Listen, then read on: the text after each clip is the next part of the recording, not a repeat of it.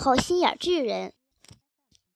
巨人用一只手把发抖的索菲抓起来，放在山洞那张桌子上面。他当真要把我吃了？巨人坐下来，盯着索菲看。他的耳朵可真大，每一个耳朵有车轮那么大，好像可以把它们随意打开来转来转去。我饿了，巨人说。他咧开嘴笑，露出了四四方方的大牙齿。这些牙齿挺白，四四方方，在他的嘴里像一大片一大片的白面包。不，不要吃我！索菲说。巨人大笑。只因为我是一个巨人，你就以为我是一个吃人的巨人吗？你说的也对，巨人全是吃人的，他们要杀人豆子，他们当真要吃人人豆子。我们如今在巨人国，四面八方都是巨人，在我们外面就有赫赫有名的嘎吱嘎吱嚼骨头巨人，他每天要嚼上两个肥胖的人豆子做晚餐。他吃饭的声音会把你的耳朵震聋，嘎吱嘎吱嚼骨头的声音会传得很远。哎呀，嘎吱嘎吱嚼骨头巨人只吃土耳其的人豆子，每天。他都会去土耳其吃土耳其的人豆子。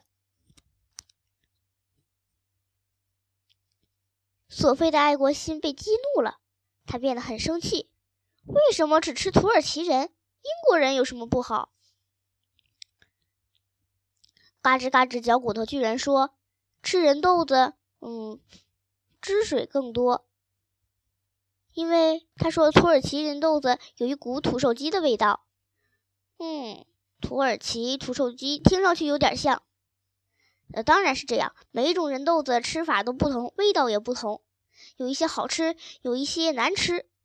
希腊的人豆子都不好吃，他们从来不吃希腊的人豆子。为什么不吃？希腊的人豆子，呃，味道如同嚼蜡。希腊的蜡和蜡烛的蜡声音一样，我猜是这样的。索菲想。他只谈吃人，不知道导致什么后果。可不管怎么样，他必须逗这个巨人继续说下去。可这是笑话吗？正如我说的，不同的人豆子有不同的香味儿。巴拿马人豆子有很浓的草帽香味儿。为什么是草帽的味道？你不是很聪明。我以为人豆子都很有脑筋。可是你的脑瓜子比一个草猫还没脑筋。你喜欢吃蔬菜吗？你想改变话题吗？我们谈人人豆子，谈得津津有味儿。人豆子不是蔬菜。哦，豆子是蔬菜，人豆子不是。人豆子有两条腿，蔬菜可没有腿。索菲不再争下去了。最后一件事就是让巨人发怒。人豆子吗？有千千万万种人豆子。比如说，嗯，维京人也有鱼的味道，这和鲸生长在海洋里有很大的关系。你是说鲸啊？鲸和鲸完全是两码事儿。哎呀，反正是那个音，你别咬文嚼字。我给你举个例子，嗯，比如，哦，泽西人的人豆子给你一种舌头最到胃口的毛茸茸的感觉。